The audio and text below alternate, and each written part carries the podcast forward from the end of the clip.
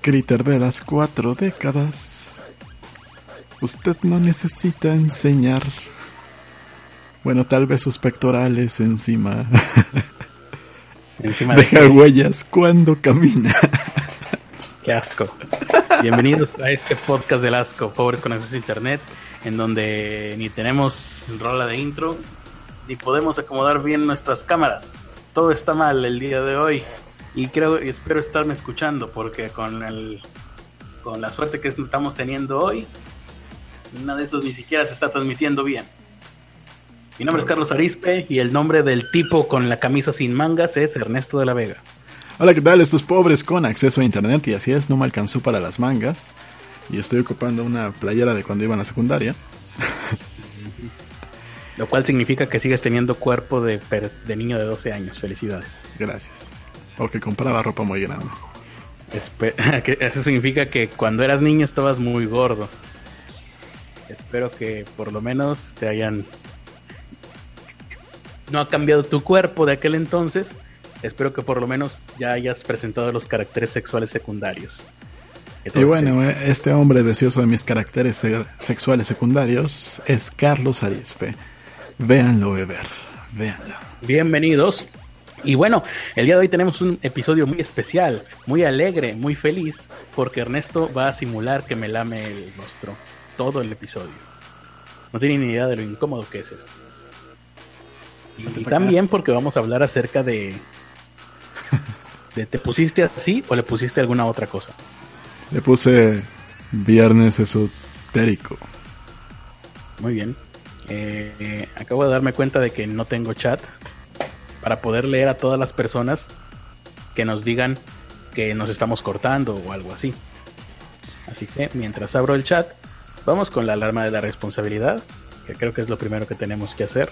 Oye, me dejaste morir solo, ¿no traes tu casco conspiranoico? No sé dónde quedó, arreglé las cosas de mi cuarto y eso es lo malo cuando arreglas cosas en tu casa. Maldita Se pierde. sea, solo jugaste con mis sentimientos. Sí, cuando arreglas las cosas se pierde, por eso no es bueno nunca cambiar nada. Déjame ver si lo encuentro por aquí, pero primero voy a abrir el chat para saludarlos a todos ustedes. No abre, jaja, todo está saliendo mal el día de hoy. Bueno, saludamos a Hetz Antonio, a Fernanda Chapa, a Madison Negro, eh, que es la peda virtual, a huevo, Héctor Vega, José Morales, profe, eh, creo que ya dije profe nuevo, de ese fulano, y Creo que felicidades a Alberto Cosío por haber sido el primero en dejar mensaje el día de hoy. Ajá. Salud. Eh, saludos, saludos. Y bueno, sigo sin, sin poder abrir el chat, así que tenemos por ahí alarma de la responsabilidad. Sí, la tenemos, pero no la he puesto. Recuerden, nuestra alarma de la responsabilidad, 30 minutos a partir de ahora y el podcast se acaba, aunque sea viernes. De hecho, más por el hecho de ser viernes, porque ya tenemos que terminar para irnos de party. ¿Eh? Uy, sí. Sobre Al todo. Reven. A, a dormir, más bien, Sí, para, sí. para recuperar horas de sueño. A mi edad ya no son horas. Como estamos Está vestidos, no creo que nadie nos crea que vamos a salir a una fiesta. Tal vez como estás vestido tú, crean que vienes de una fiesta.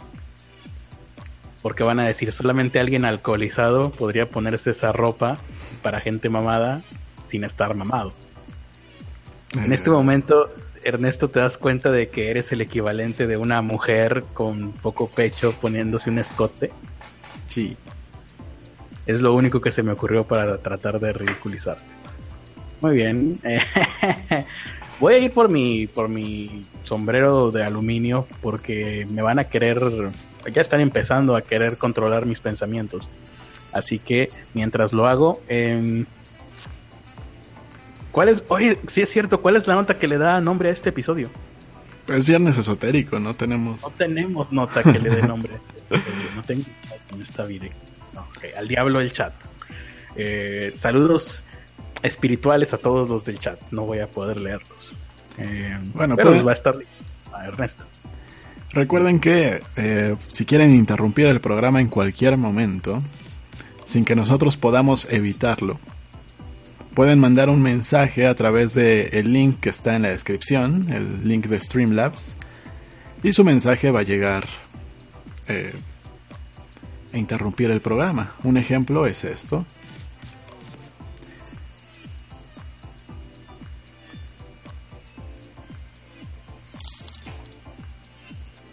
Díganle al vecino que se cambie a Axtel, la conexión de internet es tan mala como él.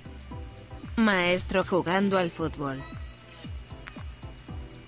¿Por qué será que nunca has podido verbalizar de una manera fluida lo que sucede o la manera en la que hipotéticamente funciona esto de los mensajes leídos por, por esta voz robótica?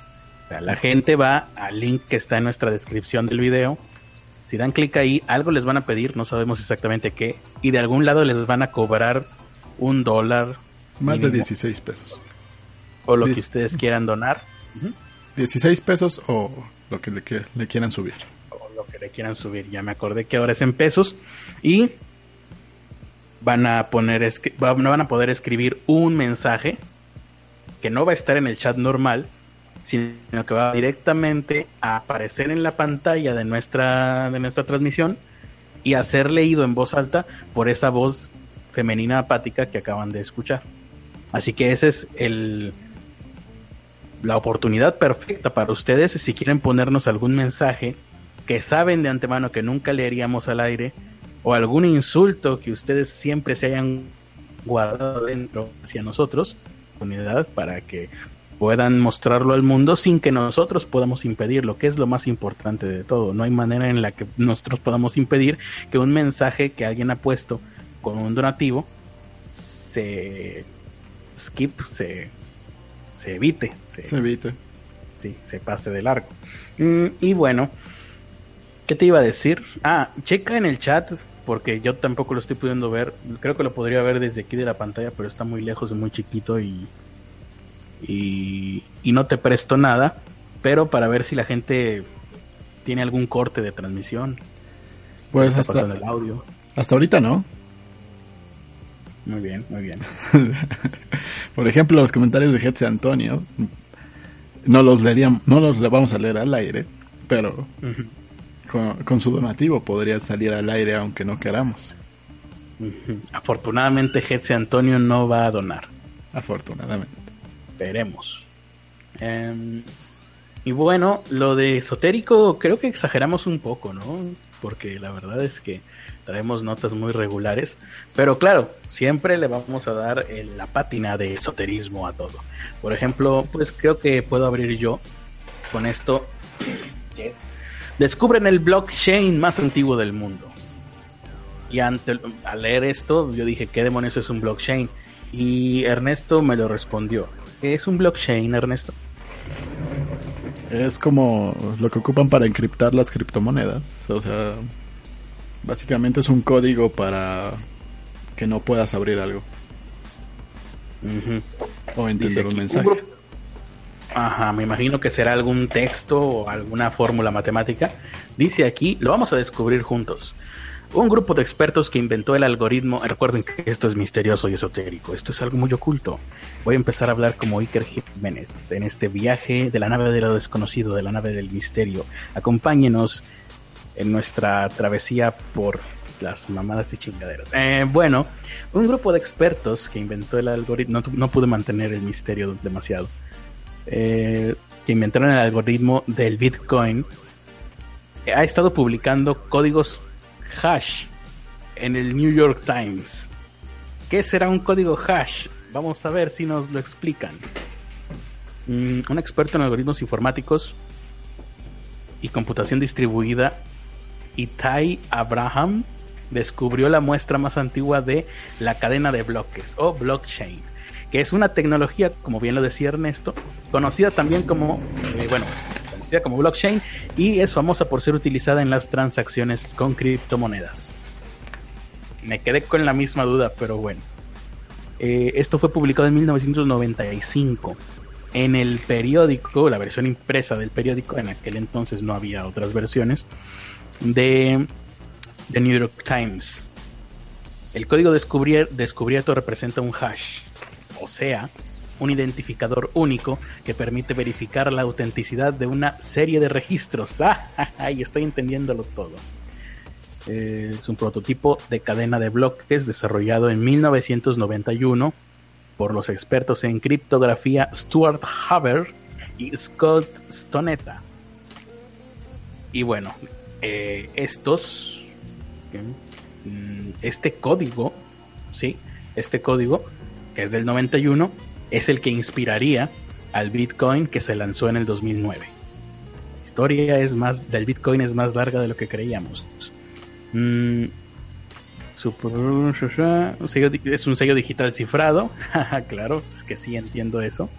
Y se aplica a cualquier tipo de documento informático. Muy bien. Eh, y aquí te explican más o menos cómo funciona, pero sería perder el tiempo leerlo en voz alta, porque de todas maneras no lo vamos a entender. Entender.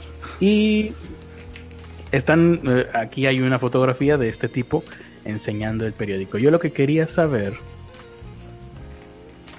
es cómo fue, apareció esto. Eh, ah, en la sección de avisos clasificados. Esto es lo que a donde yo quería llegar. Eh, para garantizar que los registros con los identificadores de sus clientes no fueran alterados ni por los güeyes mismos que hicieron eh, este código ni por terceros, la compañía hace un código hash único a partir de las últimas entradas en su base de datos y lo publica una vez por semana en la sección de avisos clasificados del, diario New York Times. Y lo que aparece aquí es una captura, una fotografía de los avisos clasificados del New York Times de aquella época con un montón de numeritos, bueno, de, de letras, mayúsculas y minúsculas, que parece texto escrito por Emo por persona, por adolescente emo, como escribían hace algunos años, pero no, al parecer es un código. Y bueno, supongo yo que solamente una persona que entienda de estas cosas sabrá lo que significa todo esto.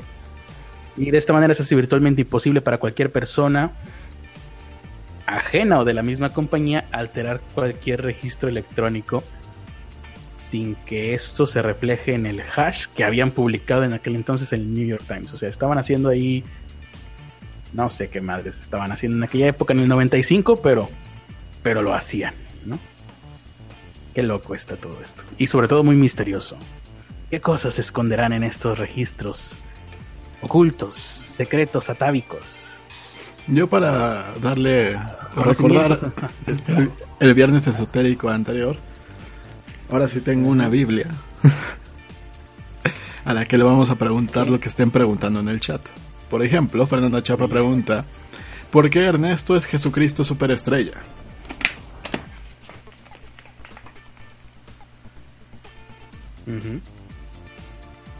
No estés gritando a nuestras espaldas.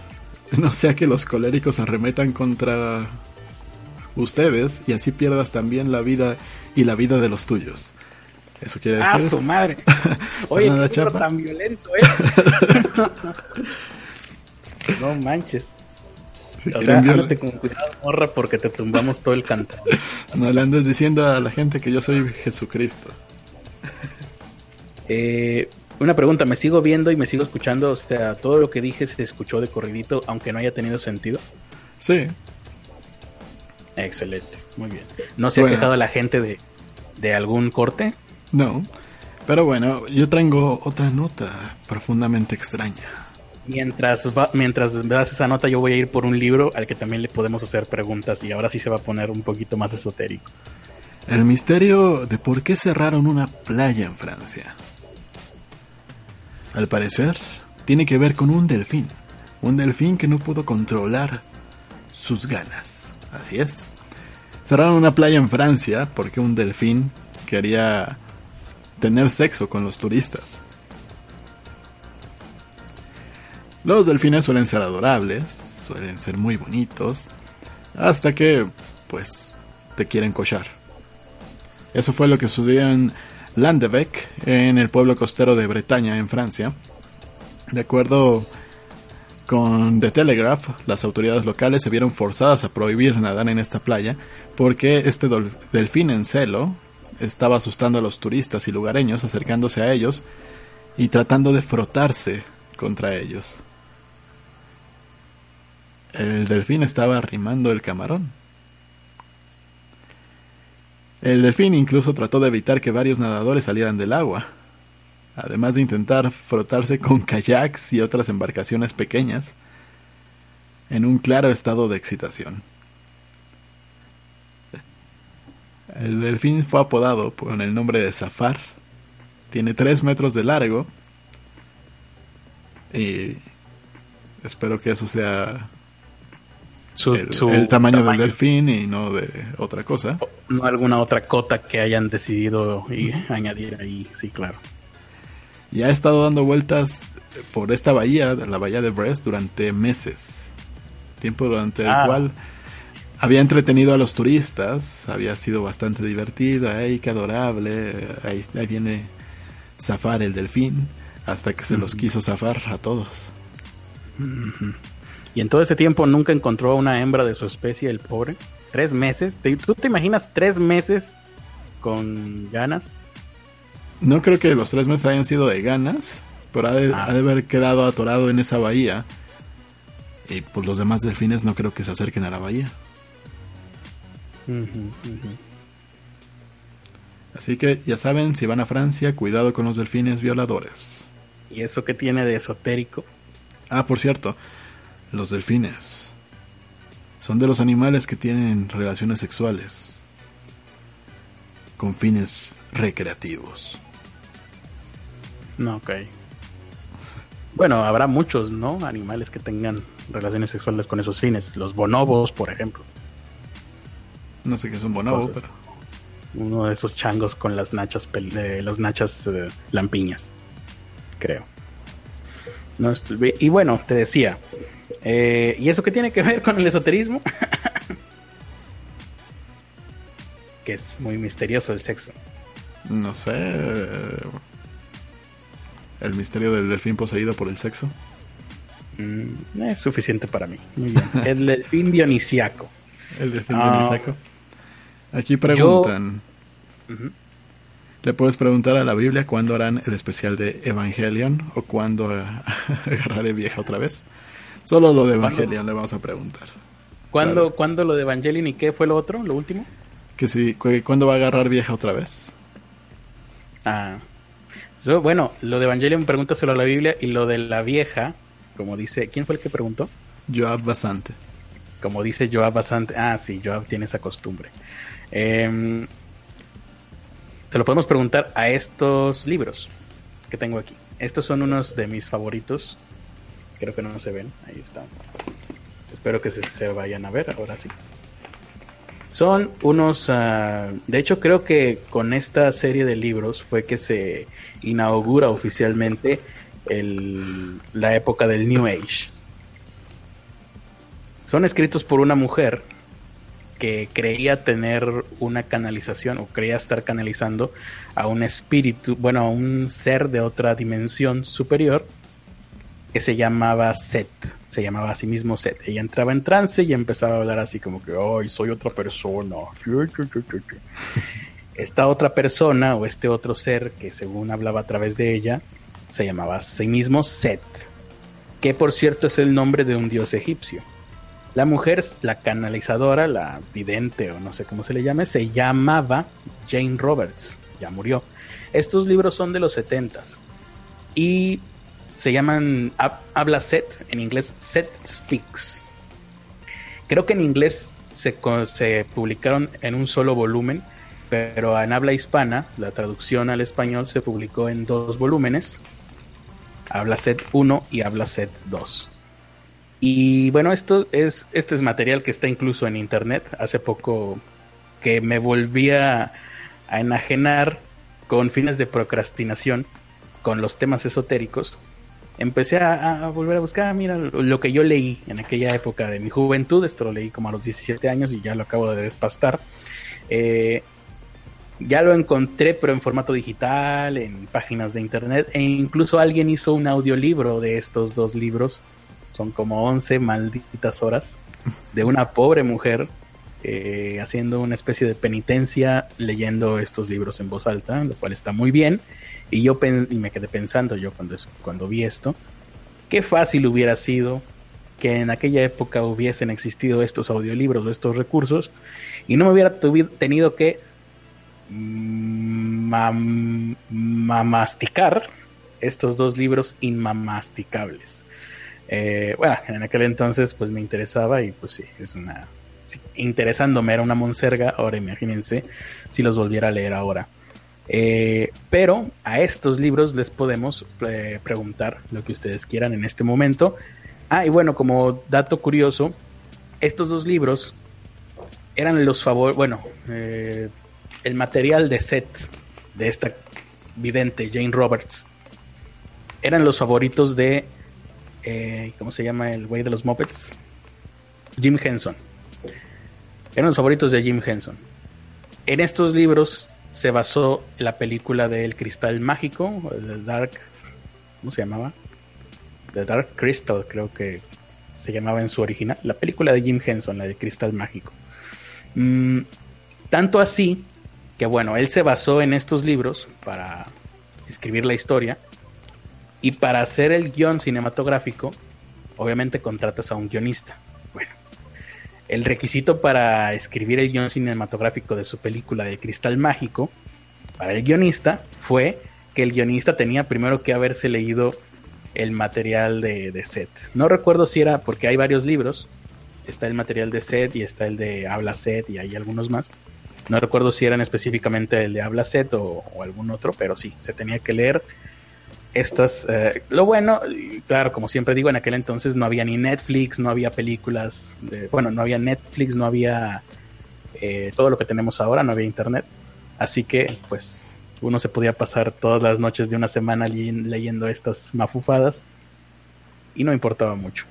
Eh, lo que ahora vamos a hacer es pasarnos esta noche preguntándole cosas a estas mafufadas. Y ahora sí, ¿cuál es la primera pregunta? ¿Cuándo vamos a hacer el especial de Evangelion? ¿Nos va a contestar la Biblia? Sí, ya nos contestó, de hecho. La respuesta es, vámonos vistiendo de silicio y amarremos sogas en nuestros cuellos. Así salgamos a ver al rey de Israel por si acaso te perdona la vida. Muy bien, espero que lo hayas entendido, Joab. Porque nosotros no. ¿Qué, ¿Qué es vistiendo de silicio? No sé, pero que se vaya poniendo la cuerda para que si le perdonas la vida, pues se vaya nada más. Y si no, pues ya lo ahorcas. ¿Existía el silicio en aquella época? Eso de vámonos vistiendo de silicio me sonaría a una referencia bíblica de la, del transhumanismo, el momento en el que el hombre y la máquina se unirán en un solo ser. Si al hombre le pones componentes de silicio, o sea, microcomponentes electrónicos, se convertiría en un cyborg. No sé. ¿Eso es lo que nos está diciendo la Biblia? Pues supongo que tal vez lo de silicio son por los trajes de Evangelion. Ah, claro. Claro, claro. Cuando entraban en la en simbiosis con esas máquinas. Muy bien. Pues no sé, creo que la Biblia nos está diciendo que, que tenemos que hacer ese especial. Ya me estoy preocupando, ¿eh? Pero bueno, no lleguemos a la meta. Yo no me hago responsable. Bien. Ahora, la siguiente pregunta que era, ¿cuándo va a volver a tener a que mm, eh, una, una, pareja? Yo bastante, ¿no? Vamos a ver qué nos dice el libro de Habla Set. Háblanos Set a través de Jane Roberts. Y dinos, ¿cuándo va a volver a tener pareja? Yo bastante, sí, ¿verdad? Yo bastante.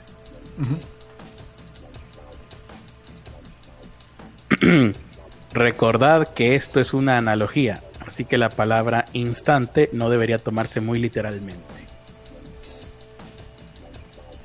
Pues me suena que el libro está diciéndote que que si te digo ya no es, ¿no? lo tomes muy literal porque puede ser un instante o puede ser una eternidad. Lo tardes en conseguir a otra mujer. ¿Qué te parece si nos vamos con otra nota? Sí, mía, ya te la presto. Acaríciala. Bueno. Eh, una nota bastante sospechosa.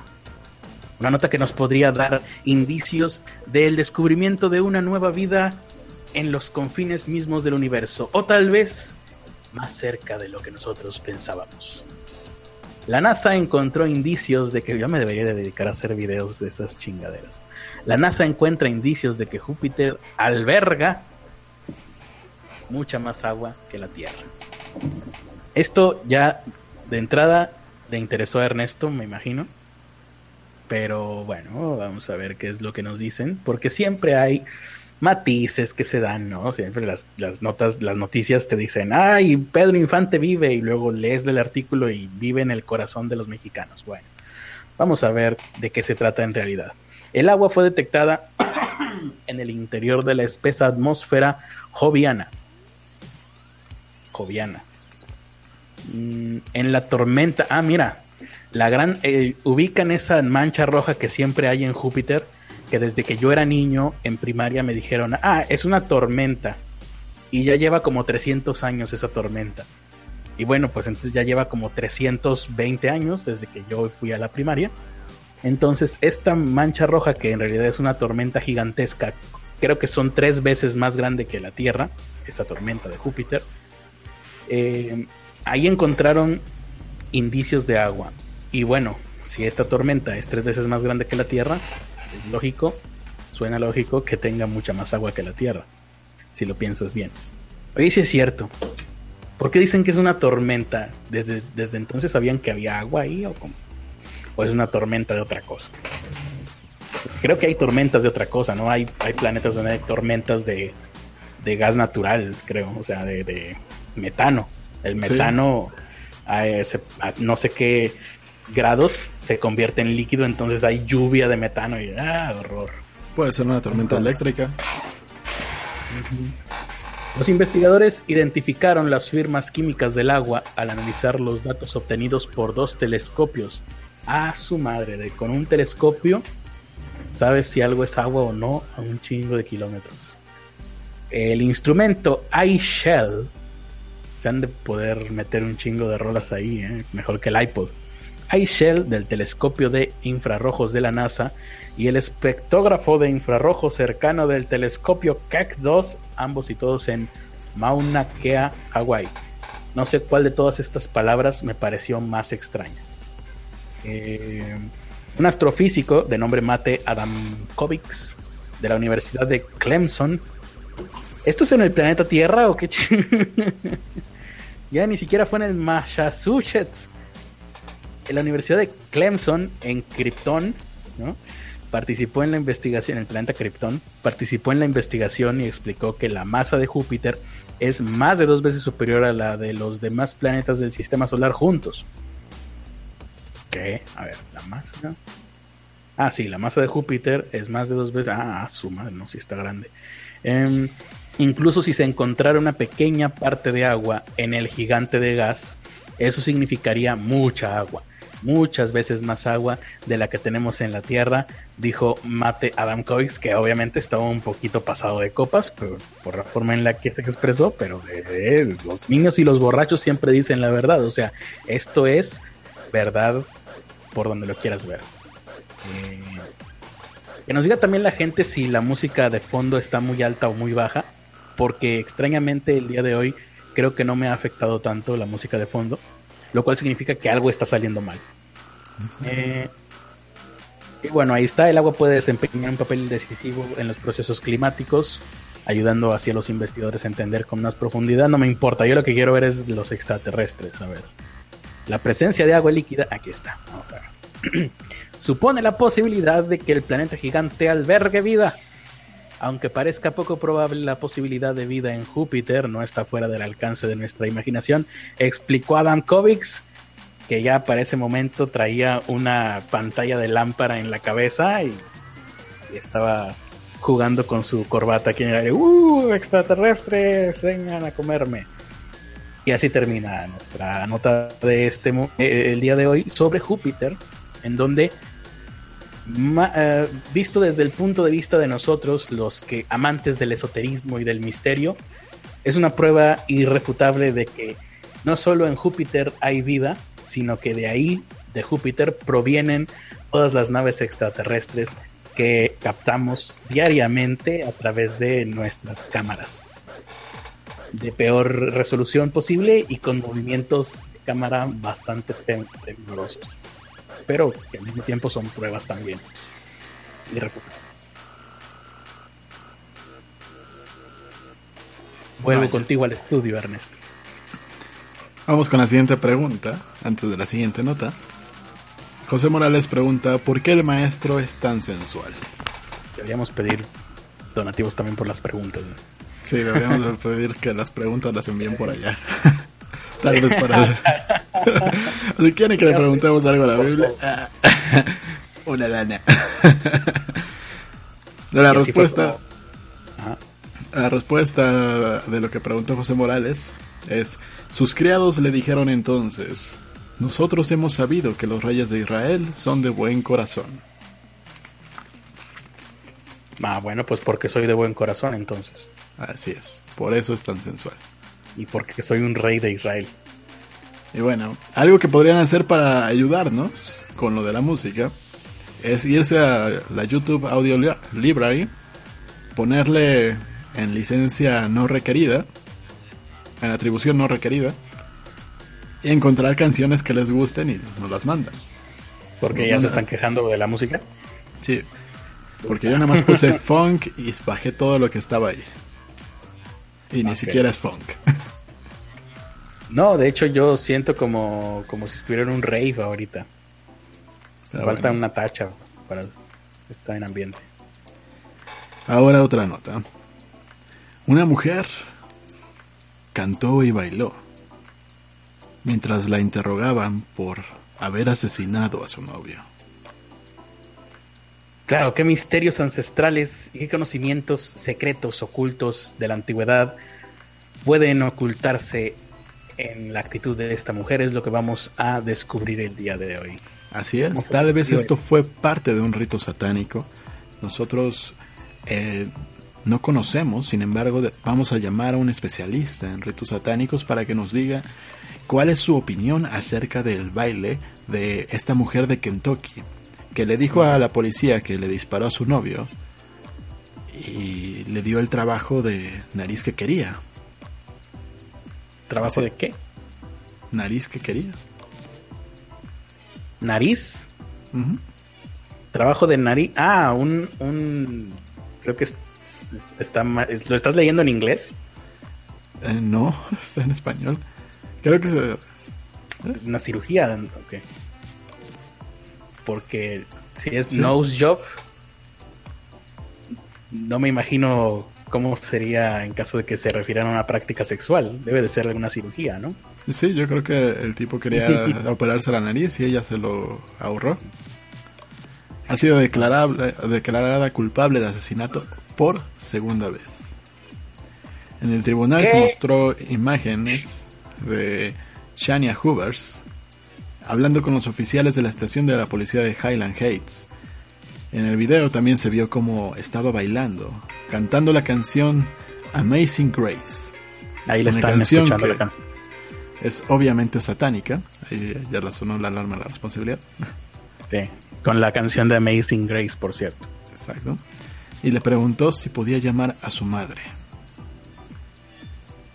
no tiene derecho a hacer una llamada. No, a la madre suya de usted. Ja, la joven de 27 años argumentó que el tiroteo fue en defensa propia. Ajá. Fue declarada culpable el martes de haber disparado fatalmente a Ryan Poston, de 29 años, en octubre del año 2012. ¿Desde entonces? Eso... Uh, esa fue la primera condena, pero fue revocada en agosto del 2016, cuando el jurado dijo que él era un delincuente convicto.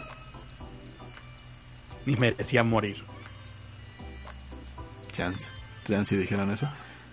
Los, los, fiscales dijeron que Poston estaba planeando romper con Hovers la noche de su muerte. Hovers para lo cual puso la música que están escuchando, ¿no? Eh, pasaron, cosas feas y por eso lo mató. no, ¿cómo, ¿Cómo? ¿Por qué lo mató? Porque pasaron cosas feas. Eh, ese fue el primer novio, el que mató primero. Ah, mató a otro güey. Es otro güey. Ah. O sea, mató primero a uno en el 2012 porque eh, ella iba a romper con él y ese güey pues se pasó de lanza. Pero como ese paso de lanza es algo que viste ahí que no quieres leer en voz alta. Exactamente. Ah, ya. Muy bien, me imagino. Pasaron cosas feas. Perfecto. Y por ah, eso somos los amantes del misterio, no le tememos a nada. Y por eso la liberaron en el 2016. Pues Pero volvió a salir. Volvió a salir y mató a su novio y le hizo la operación de nariz que quería. A su nuevo novio. ¿Le cortó la nariz o qué? No, le disparó en la nariz. Ah, ok. Ah, es un redactor de, de nota roja con un gran sentido del humor. Creo que he visto demasiado CSI ese güey. Sí. Eh, de la música, no, no me pueden pasar covers de Hatsune, no me pueden pasar eh, música de Erasure. Ahí en la YouTube Audio Library están las canciones que sí podemos usar sin que nos quiten los videos. Ah, por cierto, no sé si por ahí anda Raúl Sankar. De todas maneras, ahorita a ver si me acuerdo de contestarle por Twitter, pero vi que nos preguntaba de dónde sacaba mm, se sacaba la música sin derechos de autor. Pues de ahí mismo de YouTube, en la librería de música de YouTube, en ¿cómo se llama esta opción? Audio Library. Sí, pero en, en la opción de ¿qué? Creative no sé qué madres. Ah, no, eh, atribución no requerida. No, no, pero mm, en la opción, o sea, te vas ahí a la, al menú de YouTube, te vas a Creative Studio. Creative, Studio. y ahí ya entras a... Al final creo que es la última opción, la librería gratuita de YouTube de música y, efectos de sonido. Muy bien. Y si no, a ver si ahorita me acuerdo de contestarle, porque nos preguntó a través de Twitter. Y ¿Y luego qué? ¿Qué sigue? ¿Ya nos vamos despidiendo? Pues no sé si hay otra pregunta. Si no nos ponen preguntas, ya nos vamos a ir. No es cierto, no es cierto. pero, sí, pero sí es cierto. Eh, no, esto ya lo prueba. ¿Qué más, Ernesto? Están preguntando si eso que estaba bebiendo era una cubita. Tienes que preguntárselo a tu libro. Pero ¿quién pregunta que tú estabas bebiendo una cubita y qué? Ajá. Pregúntaselo a tu libro. Ah, que se lo pregunte al libro. Muy bien, vamos a ver qué es lo que estaba bebiendo Ernesto. El libro me va a decir me vale madre, pero de todas formas le preguntamos. El libro dice... Tengo la, tengo la luz enfrente y no veo. Desde alguno de estos puntos de vista, Vuestra materia física tiene poca o casi ninguna permanencia, mientras que para otros vuestros propios pensamientos tienen forma y figura que estos observadores perciben, pero no vosotros. Ahí está. Yo creo que más claro no puede estar. La naturaleza real de la bebida de Ernesto depende del punto de vista de vuestros pensamientos. Muy bien. Kevin. Qué huevo está este libro. Eh, ¿Una nota más o qué? Porque yo tengo comer mucho café. Sí. Pero antes, una pregunta que hizo Héctor Vega. ¿Ernesto ama más al patriarca o a C de ciencia? Yo tomé, pues, aquel cáliz de la mano del Señor. Y di a beber de él a todas las naciones a quienes el Señor me enviaba. Obviamente, se refiere a que amo más al patriarca. No, y, se yo le... dice que le diste el cáliz a todas las naciones del mundo, güey, o sea. sí, primero. Alga pronta. no, primero se, lo tomé al patriarca y luego se los aventé a los de los otros ah, países. Ah, menos mal. Ahí está, perra. bueno, me tocó, me tocó limpio por lo menos. El cáliz, el cáliz, obviamente, me refiero a eso. Y bueno, eh ¿Tienes tú alguna o doy yo la última que tengo? Da, la última que tienes. Ahorita ya ah, tenemos más preguntas.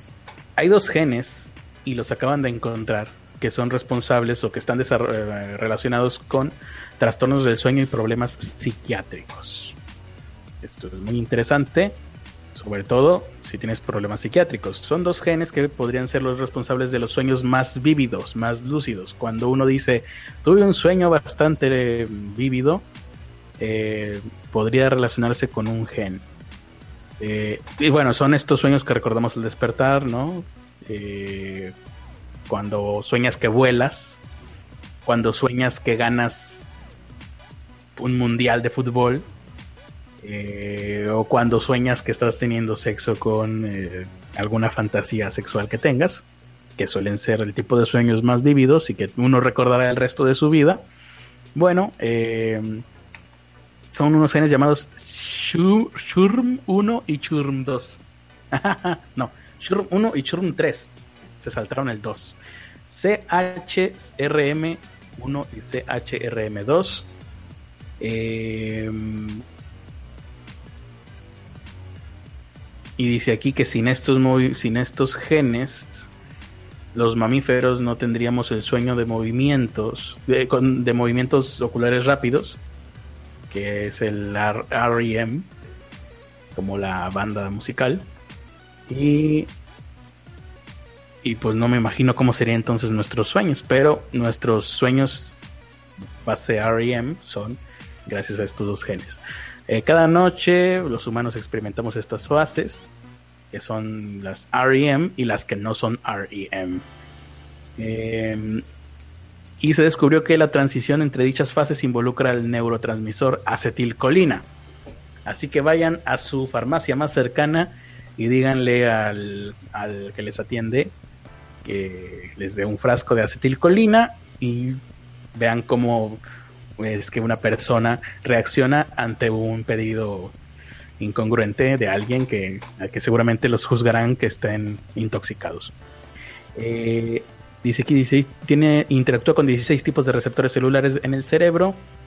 No me importa eso, esto es aburrido, quiero ver la parte de los sueños, ahí está. Utilizaron las tecnologías CRISPR, que es una tijera molecular. Dios mío, ya me está dando miedo una tijera molecular, que recuerden, aprovecho para, para recordarles a todos los niños que nos estén viendo que no es bueno y eviten correr mientras traen unas tijeras moleculares en las manos moleculares. Eh, y estas tijeras moleculares, con las cuales no deben correr, permite modificar el ADN. ¿Cómo es esto tú? A ver desactivan los genes, ah, pueden seleccionarlos, ¿no? Que están detrás de estos receptores en un experimento con ratones. O sea, a los ratones les están modificando el ADN con unas tijeras moleculares. Mm, desactivaron los receptores muscarínicos mediante los genes CRM1 y CRM3 y acortaron el sueño a 3 horas. Bueno, el experimento más eh, molesto del mundo, ¿no? Vamos a hacer un experimento con el cual mediante técnicas genéticas de alta tecnología que valen seguramente millones de dólares, vamos a hacer que tu sueño se acorte a tres horas. Lo que podrías, lo mismo que podrías conseguir con un buen reloj con una alarma ruidosa, tuviste que utilizar una técnica genética. Muy bien. Ahora también te diré, a lo mejor esto es el despertador del futuro, ¿no? El despertador genético. La pérdida de uno de los receptores reduce y fragmenta el sueño, REM, y reduce el sueño que no es REM. Los ratones con ambos receptores desactivados no experimentaron el sueño REM en absoluto. La pregunta es, ¿se volvieron locos? ¿Se suicidaron? Eh, los problemas con el sueño REM están vinculados con la demencia, la enfermedad de Parkinson, y otros trastornos neurológicos como por ejemplo volverse vegano y practicar yoga. Mm, ahí está. Eh, no, esto último lo inventé. Pero entender la maquinaria molecular, esto sí es importante, del sueño, ayudaría a refinar los tratamientos farmacéuticos, tanto para los problemas psiquiátricos como para los problemas del sueño, eh, lo cual es bastante tenebroso. Recuerden la música de fondo no está ayudando en nada al ambiente tenebroso que quería, que quería crear, pero sí. Pero lo que sí es que se parecería mucho a la música que podría aparecer en alguno de mis sueños. Fíjate que ahora que digo sueños, creo que en estos últimos. ¿Dónde chingados sacaste eso? ¿Estás seguro de que no tiene derechos de autor? Se escucha demasiado alegre como para que no tenga derechos de autor eso. Son de la YouTube Audio Library. De la, las, Bueno, la recomendó Maddie. Suena a algo que pondría mi vecino en viernes. O sea, ahora que lo pienso, qué curioso que está muy silencio el ambiente. Ya debería de haber música de gente este alegre por aquí. Pero bueno, creo que el día, el día de hoy, este fin de semana, decidieron descansar y dejar descansar al prójimo. Eh, a propósito de sueños. Chingados, Es un rito. ¿Cómo se llaman los estos? ¿Vudú? Sí, Rito pero vudú. los vudús cubanos, ¿cómo se llaman? Santero. Un son ritos santeros. Prefiero los ritos bludemeros. bueno, les decía, a propósito de sueños, fíjate que últimamente he tenido estos, eh, ¿cómo les llaman? Fases de alucinación hipno- hipnagógica. Esos que cuando estás entre dormido y despierto.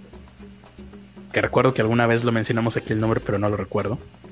Pero he tenido esos momentos en donde recibo frases así al estilo Twin Peaks que no tienen sentido, pero que algunas de ellas he podido eh, escribirlas para en un ejercicio de creatividad puramente tratar de encontrarles algún significado. Ahorita no las tengo a la mano, pero igual y luego se las comparto. Pero sí es muy entretenido cuando te suceden esas cosas. Hipnopómpica, dice Jesús Alejandro Ramírez Campos. Hipnopómpicas. Muy bien. Parece el título de un juego de esos donde bailas. ¿Algún comentario interesante de las personas misteriosas y esotéricas que nos están viendo el día de hoy? Que hayas visto por ahí. Están preguntando, tengo el chat. Están preguntando para tu libro, ¿sobrevivirá K-Boom al 2018-2019? Vamos a ver qué dice Kevin, que por cierto, pues creo que a la gente de por allá le gusta mucho la película del cristal mágico, ¿no? ¿A quiénes? ¿A sus A los, ah, a los Kevin. No sé. Creo que son especiales, especialmente fanáticos de esa película. Y bueno, me pregunto si ellos sabrán que esa película Jim Henson la basó en estos libros. A los cuales les vamos a preguntar, ¿qué era la pregunta? Que si sobrevivirá el 2018-2019. Dice Seth, me ocuparé de tratarlo para vosotros. Mis percepciones se trataron en los primeros capítulos del primer tomo, pero no de esa manera. Creo que me está diciendo que le pregunte entonces al primer tomo, ese es el segundo. Vamos a hacerle caso a Seth. Digo, si él es de un nivel superior, porque hay niveles, pues no está de más hacerle caso. Vamos a ver qué nos dice en el primer tomo Seth. En momentos de soledad podéis conocer alguno de esos otros flujos de conciencia. A veces podéis oír palabras o ver imágenes que aparecen fuera de contexto en vuestros pensamientos. Creo que Seth acaba de describir lo que yo acabo de describir también. y esa es la respuesta de Seth. La respuesta de Seth acaba de ser lo mismo que dijo el Critter, básicamente. Muy bien, de ese fulano pregunta para la Biblia, ¿por qué escogieron como canon los libros más aburridos? Va a decir porque sí, te callas el hocico. Al oír Mateo, aquel- Mateo 23, 12. Al oír aquello, toda la muchedumbre hablaba de apedrearlos. Pero la gloria del Señor apareció en el tabernáculo del testimonio a todos los hijos de Israel. Y el Señor dijo a Mois- a Moisés, ¿Hasta cuándo seguirá haciéndome enojar este pueblo? ¿Hasta cuándo seguirán negándose a creerme a pesar de todos los prodigios que he hecho entre ellos? Mandaré contra ellos la peste, los destruiré, y a ti te haré jefe de una nación más grande y más fuerte que ellos. Ah, ya se enojó la Biblia tú. Sí. Entonces ya se enojó la Biblia o es que la Biblia está escrita y no nos habíamos dado cuenta en un tono bastante violento. Sí, no sé. No sé si es el nuevo o el viejo. Debes de saber de, de qué parte lo... Eh, trae los dos esa, esa Biblia, ¿no? Eh, trae los dos, ¿no? Dice ahí. Trae los dos. ¿Dónde dice? No, no pues dice. Pues en la portada. No dice. Nada más dice Sagrada Biblia. Ah, sí, trae los dos. Pues sí. Muy bien. Eh, ¿Alguna nota más por ahí o ya terminamos por fin? sí, yo, tengo una de sumo terror porque es una... Perdón. A mí no me haces... Ah, de sumo terror. Ya, ya te entendí. Sí, porque es prácticamente una, una predicción al futuro. Ajá, una predicción al futuro. Sí. Ah, esas me gustan porque nunca se cumplen, pero mientras tanto... Esto muy probablemente sí se cumpla. ah, bueno. Vamos a ver entonces. Eso, eso ya me hace pensar un poco más en, en eh, los antiguos escritos atávicos que se perdieron en la antigüedad en la inmensidad del tiempo, en los eones de la civilización. Vamos contigo, querido Ernesto de la Vega. qué chido es hablar sin decir nada, ¿eh? Sí. Se siente muy bien. Iker Jiménez es un genio. Mientras pueden seguir haciendo sus preguntas en el chat. O no, ¿no? Tampoco es obligatorio. Eh, en estos momentos tenemos que viajar a Argentina donde las universidades públicas eso sí da miedo han salido a la calle contra Mauricio Macri. El misterioso Mauricio Macri. El misterioso Mauricio Macri. Una masiva marcha para exigir una subida de salarios se carga de consignas de repudio a la política económica del gobierno. Lo que iba a ser una protesta en defensa de la educación viró en solo unas horas en una gran manifestación en contra del presidente Macri. Los profesores de las 57 universidades públicas argentinas exigieron en la Plaza de Mayo un aumento salarial. Se le sumaron decenas... En la Plaza de Mayo. Ah, la Plaza de Mayo. Ajá. Es el nombre de la plaza. Se le sumaron decenas de miles de estudiantes y activistas de izquierda movilizados por la crisis económica. Argentina vivió hoy un jueves negro. El banco... Eh, esto es lo más terrorífico que voy a decir. fue ayer, fue ayer justamente el jueves negro. Así. Es, aquí viene lo más terrorífico que voy a decir. El Banco Central elevó de 45, 45% a 60% las tasas de interés. Sí, sí, fue de miedo. Todo en un intento desesperado por detener la depreciación del peso, que se devaluó 9.6% frente al dólar. La moneda, la moneda de Argentina llegó a perder 16% de su valor. En un día, ¿no? Sí. Y bueno, todo lo demás pues, son cosas que ya dijimos ayer, pero es de terror pensar que, uno, que la, tasa de interés está al 45% y que todavía te la suban a 60%. Sí, y fíjate, o sea, eh, se estabilizó, bueno, no se estabilizó, bajó un poco el, el dólar en Argentina. Creo que ahorita anda por los 38, a diferencia de los 42 a los que llegó a subir ayer. Pero esto fue por un esfuerzo extraordinario que hizo el banco.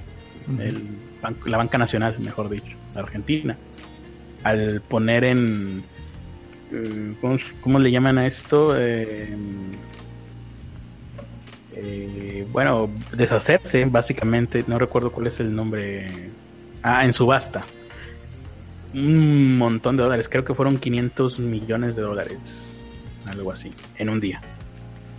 Esto, yo no entiendo muy bien el mecanismo, pero por lo poco que logro entender es básicamente pan para hoy y hambre para mañana. Y mira que tampoco fue mucho lo que le lograron rescatar al peso argentino. De todas maneras, no regresó a los niveles que estaban anteayer. Ese eran 34 pesos por dólar. Ayer sube a 42 y logran bajarlo con grandes esfuerzos hasta 38. En tres días sucedió esto. Muy bien. Eh, Aquí tengo una nota bastante misteriosa, esotérica, que seguramente nos pondrá los pelos de punta a todos. Sobre todo eh, por la electricidad estática que generan estas porquerías. ¿Alguna vez ustedes han eh, hecho bolita un pedazo de papel aluminio y lo han tratado de morder con las muelas? Y no sé, Ernesto, ¿tú tienes empastes? Sí. ¿Alguna vez has intentado morder un pedazo de papel aluminio? Dicen que no es agradable. Sí, no es agradable. Bueno, ¿Y lo has intentado? No lo mordí con empastes y no era agradable de todas formas. Ah, yo nunca lo he intentado. Pero bueno, ahorita no puedo porque esto está cubierto con, con plástico. Pero lo trataré de hacer lo, eh, lo más pronto posible y se les platicaré la experiencia. Muy bien, eh, un barco fantasma. Vamos con nuestra máquina del tiempo hacia el, el día de ayer. Ah, bueno, no, tampoco entonces es necesario agarrar una máquina del tiempo. un buque de 177 metros de eslora. Mm, no sé cómo le hacen para saber qué es lora. Seguramente tendrán binoculares bastante potentes. Pero 177 metros de eslora por 28 de manga. O sea, no podemos deshacernos del manga en ningún lado. Ya es una epidemia esto. Eh, y bueno, apareció con, ¿qué dice? Un buque portacontenedores. Es un buque portacontenedores, un buque de esos que les ponen contenedores, ¿no? Ya saben. Sin tripulación ni carga. Encalló el día de ayer, ¿no? Así que guarden su máquina del tiempo, tampoco estaba tan lejos en la costa Vimana, cerca del municipio de Tongwa. Truenos y relámpagos. En la región de Yangon. Informa Myanmar Times. Eh, citando a la policía. Ok, se destruyó todo. El barco lleva pintado el nombre de Sam Ratulangi PB1600. Esto seguramente es un eh, código secreto Illuminati creado por la CIA, pero que se remonta a épocas Anunnaki. Lo voy a repetir solamente por si alguien intenta descifrarlo o desencriptarlo. El nombre de este barco es Sam Ratulangi PB1600 fue visto por primera vez el martes por unos pescadores a unos 11 kilómetros de la aldea de Shungwangaganga y según la policía, no sé qué mares. El tamaño, ya les se los dije, es enorme, 177 metros de escotorra por 28 metros de anime y pesa 26.5 toneladas. A su madre, ¿cómo le hicieron para subirlo a una a una báscula que te logre pesar 26.5 toneladas? Entonces, continuando con esto, aquí estoy viendo las imágenes. Las imágenes son impresionantes, abracadabrantes, dantescas, teléfonas y semáforas también. Porque es un barco con la. con el. O sea, tú haz de cuenta, agarra un barco. O sea, tú estás viendo un barco, ¿no? Bueno, el barco, pero sin. Así. Exactamente de la forma en la que se los describo. Y eh, dos días después, ya de que lo vieron por primera vez, dijeron, ah, shing, ¿qué es esto? Estuvieron ahí buscando, viendo, rastreando y mm, oficiales de la Armada y personal militar abordaron el barco, no encontraron tripulación ni carga. Fue bastante sorprendente, dijo el diputado del Parlamento Regional de Yangon. Fue bastante sorprendente cómo apareció un barco tan grande en nuestras aguas. Estoy sospechando que nos van a decir al final que era un barco que se perdió solo, pero bueno. Em, en mi opinión, dice otra persona, el barco fue abandonado recientemente, pero en medio del mar, lo cual significaría que la tripulación junto con el cargamento fueron abducidos, seguramente por una nave alienígena tripulada por seres de los denominados grises, con, eh, con, con, objetivo de estudiarlos de manera sexual. Lo, utilizando la navaja de Ockham, ¿no? Es lo más lógico. Em, debe de haber una razón por la cual la embarcación fue abandonada, pero no la sabemos, no la conocemos. Según el Maritime, Maritime Telegraph, el Sam Ratulahi PB 1600 fue construido, atención a esto, en el 2001. Chan, chan, chan, Como barco portacontenedores. Chan, chan, chan, chan, chan, chan. Y navegaba bajo la bandera de Indonesia. El barco desapareció. Escuchen esto, esto es la parte más aterradora de todas. El barco desapareció en el mar de China en el año 2009. Y fue, encontrado... Ah, los espíritus chocarreros acaban de intentar callarme. Y fue encontrado nueve años después de su desaparición. Con señas, según los expertos, de haber sido abandonado recientemente. ¿Con qué oscuros eh, motivos ha sido abandonado y por quiénes? ¿Ha sido abandonado de forma voluntaria, como una especie de broma cruel del destino hacia los pobladores de esta región? ¿O ha sido obra de inteligencias superiores con vaya a saber qué intenciones, maléficas o no, de causar cierta cierta duda en las mentes de nosotros, a quienes seguramente observan desde lo alto. Este es el caso que les traigo el día de hoy. Claro, hay otra versión de que seguramente desapareció el barco, lo tenían unos piratas y recientemente pues algo les pasó, algún, algún ciclón los agarró y todos murieron y el barco se quedó a la deriva. Pero esa versión obviamente es una versión plantada por parte de la CIA para para proteger, para confundir a la opinión pública y que no nos demos cuenta de la verdad que es el fenómeno ovni. Así es. Yo creo que más elocuente no he podido, no, es lo más elocuente que he dicho en este espacio, ¿no, Ernesto? Sí, sobre todo. ovnis, sí, claro. Eh, hablando de ovnis, hay que quiero hacerle una pregunta yo a la Biblia. ¿Cuál es el futuro ah. de Argentina? En el próximo.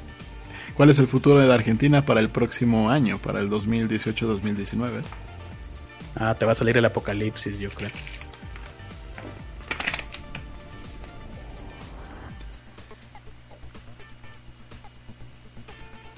Ay, cabrón. ok, y puedes hacer otro interés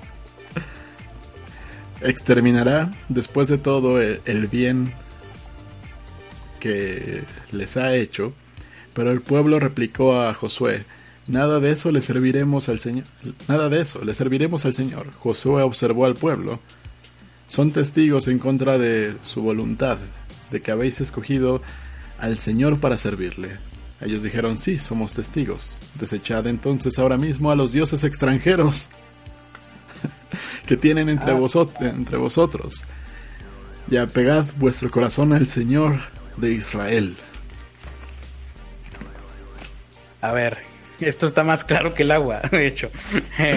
la Biblia está, por un lado, eh, recriminando que hayan votado por Macri. Está eh, sosteniéndose en contra de los extranjeros, que obviamente es el FMI, el Fondo Monetario Internacional, y le está pidiendo a Argentina que estreche lazos con la comunidad de Israel, que por cierto, pues la, hay una amplia comunidad de judíos en Argentina. Así que la propia Biblia está dando un patrón a seguir para la política y la economía argentina para los próximos años. Y seguramente los llevaría a un colapso hacer todo eso que acaba de decir la Biblia ya me dio miedo preguntar por México. Igual y no. Te voy a decir eh, el Para empezar, ¿de dónde, de qué libro salió eso? Ay, no, no, no, no, no lo viste. Bueno, ahí está. Eh, no, igual y mejor no le preguntemos por México. ¿Algún comentario? Está bien, le preguntaré por, México. ¿Qué nos espera en el 2018-2019? Sí, ya a ver. El pueblo pide perdón a Dios. Ay Dios, como tú que borré la falta. No, momento, eh, le preguntaste por el futuro de México, no por el presente. Ese es el presente. Para el año que viene, dice, el pueblo pide perdón a Dios. Pues le está pidiendo perdón a Dios desde el 95. que, ay Dios, como tú que borré la falta, que perdoné el crimen, que no guarde eterno rencor, sino, le que, sino que le guste perdonar. Otra vez, apiádate de nosotros, otra vez pisotea nuestros crímenes en el seno del mar, sumerge a todas nuestras maldades. Eh, ok. Ya de todos ya no tenía esperanza. Es una versión bastante salvaje del perdona nuestros pecados, como también nosotros perdonamos a quien nos ofende. Pero bueno. Se ve que lo fueron depurando con el tiempo. Muy bien. Ahora sí, para terminar algunos comentarios, yo no tengo el chat abierto, pero les agradezco a todos los que nos escribieron y no les quede duda que dentro de en, la brevedad posible voy a ignorar todos los mensajes del día de hoy. Eh, nada que pueda leer. Ah, sí, uno. Lo que tú decías se llama galvanismo, lo del ah, sí. morder el aluminio. Y es por el contacto de los metales de diferentes composiciones. Me pregunto, creo que aquí tengo algún espacio libre. A ver.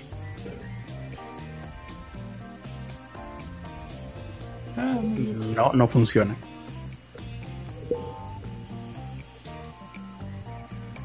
¿Debo de hacer alguna especie de ritual o algo? Intenta morderle como si mordieras un chicle. Como si mordiera un chicle, o sea, masticarlo. Ajá. Ah, metérmelo a la boca y traerlo ahí. A ver si puedo. Ay, así, así, Carlos. Así, así. Así. Sí, todo agarro. pedacito. Ay, lo doblo. Ay, Carlos. Ahí. Y me lo meto. Ay, se lo metió a la boca.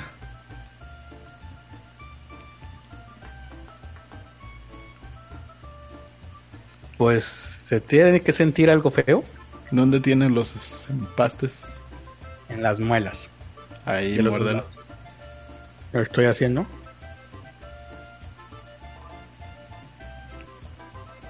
Se siente algo, pero no se siente así como que... ¿Tiene que ser doloroso? No, dice muerde exactamente en una amalgama para que funcione. Pues ah, pero. La, tiene que estar muy húmedo. No sé. A mí no me gustó la sensación. Pero...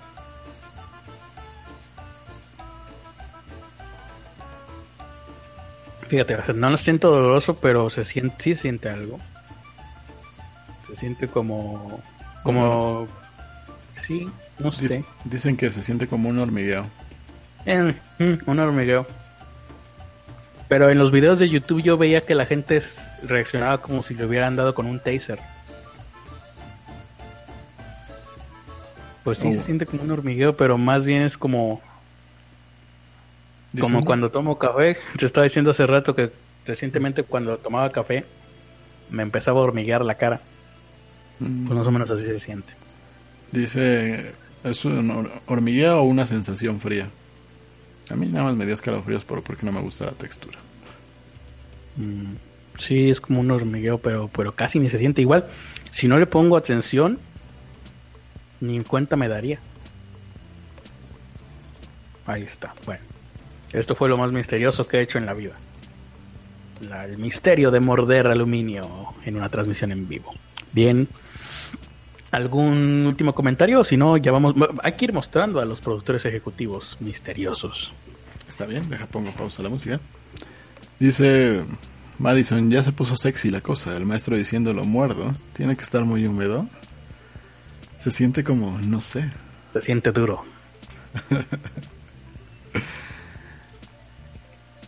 sí, se siente como, como, como hormigueos. Pero muy leve. BuzzFeed me está decepcionando. ¿Quién confía en BuzzFeed? Mm, todos los social justice warriors del mundo. Ahí está. Nuestros productores ejecutivos. Así es. Que hoy no estuvo en el chat, ¿verdad? Hoy no estuvo en el chat nuestra productora ejecutiva, Teresa Martínez. Muchas gracias por ser nuestra productora ejecutiva. Recuerden que si quieren convertirse en productores ejecutivos, entren a Patreon. Patreon.com diagonal PCAI. Creo que se me adormeció un poco la mandíbula, ¿eh? Muy bien. Alonso Señor de Monterrey, productor ejecutivo, en una foto Hablando hermosa de- con Critter. Hablando de mandíbulas, alguien que no tiene mandíbula. Saludos a él también. Aldo Terán, productor OA, ejecutivo A. Y un panda random dibujando por Liz Andrea. Aldo Terán es nuestro... No, no es el... Apenas vamos a saber si él de verdad es Patreon mañana, ¿verdad? No, él ya le cobraron, pero quién sabe si se mantenga para mañana. Ah, bueno. Saludos entonces. Max Flores Critter Bebé, productor ejecutivo Gran Papi, productor ejecutivo Padrote, productor ejecutivo Grado 33. Y otro panda dibujado por Liz. Productor ejecutivo gurú, gurú de las finanzas y emprendimiento. ¿Y cuál fue el último? Bueno, productor ejecutivo satánico, creo que fue, o algo así. Especialista en linchamientos. Y ya nada más que, no, que nos deposite Patreon, que es el día 5, pues ya le mandamos sus cositas. Le A va a tocar no le doble. A la gente no le interesa esos. eh. Ah, bueno, pero sí, a él está bien que le digamos que pronto todo está ya en el correo Exactamente. Ya De tenemos nuestros- el dibujo. de nuestros corazones. el correo de nuestros corazones. El Club de los Pobres, Juan Carlos, Manuel Jiménez y Ricardo Reyes. Conviértete en Patreon, patreon.com diagonal PCAI. Denos dinero. Queremos su dinero. Amamos su dinero. Dinero. Sí. Y bueno, pues ya, esto fue lo último. Yo seguiré mordiendo aluminio. A ver si se me pasa la sensación de, de anestesia que tengo en la mandíbula en este momento. Y ustedes podrán disfrutar de una gran lectura muy divertida con Ernesto. Ernesto, ¿vas a leer el día de hoy? Tienes que hacerlo porque ayer fue una desgracia de transmisión. Está bien, tengo que hacerlo porque ayer fue una desgracia de transmisión. Y porque y por todos tus seguidores.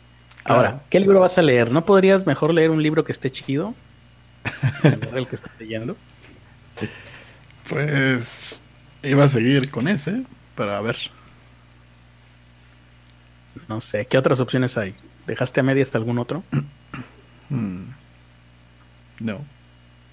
Bueno, pues tendrás que volver a leer lo que leíste ayer porque no se entendió nada. Dice desafortunado que se quedó en cliffhanger. Se quedó en... eh, di, o alac, du, fu. Ah, es que después entré nada más a YouTube. Ah, ¿y sí seguiste leyendo? Sí, No, yo estaba en YouTube. Sí, por eso. Corté la transmisión y después entré nada más a transmitir Ah, volviste a entrar cuando yo ya me había ido. ah, al amigo caníbal. Ay, ¿yo qué? ¿Tú te fuiste a dormir? ¿Cómo Dice, qué? ¿Yo qué? ¿Tú qué te fuiste a dormir? Ah, sí, tonto de mí. Sí. Ajá. Dice Salim CF que dejes de morder a su madre o dijo. Ya sé. Selim CF, sal de ese cuerpo, Satanás. que dejes de morder a esa madre o tu pulpa te va a doler. Y, vas a valer, y va a valer madres tu pieza. Ah, sí. ¿Qué es pulpa para empezar? No sé, pero Algo del diente, me imagino. O la Sí. encía. ¿Y va a valer madre la, la, la, la- el empaste? ¿De verdad? ¿Puede pasar eso? ¿Por Eso morder dices. aluminio? eso dice Salim CF. ¿El aluminio del apocalipsis? ¿Qué cosas misteriosas contendrá este humilde aluminio que es capaz de destruir a un ser humano por completo. Dice Salim CF que es lo de adentro del diente. La pulpa es lo de adentro del diente. El nervio. Dice ¿Qué misterio se encerrará el nervio del diente? Quizás algún día logremos entender el funcionamiento de dental. Dice nervio, vena y arteria. Así que mejor deja de hacerlo. Mientras tanto, habrá que seguir masticando aluminio para seguir agradando a los dioses. Por eso no tienes amigos. Pero por eso es el misterio.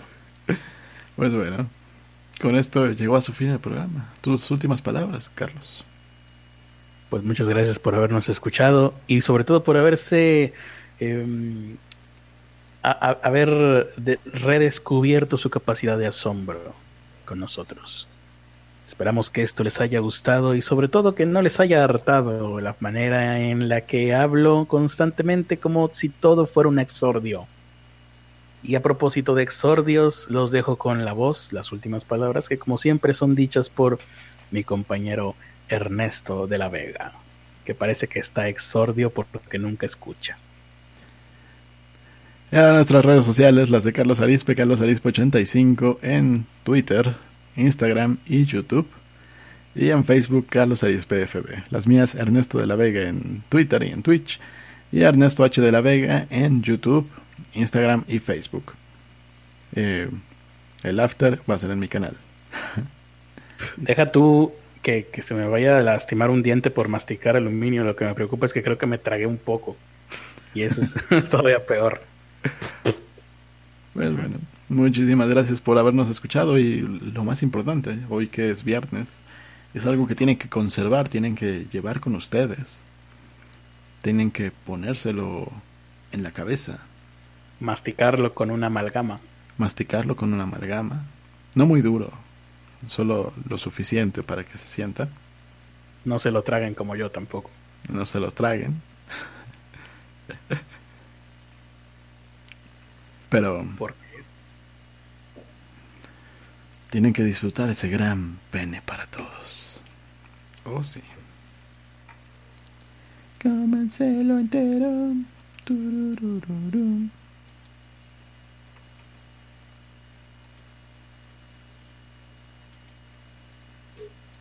¿Terminó?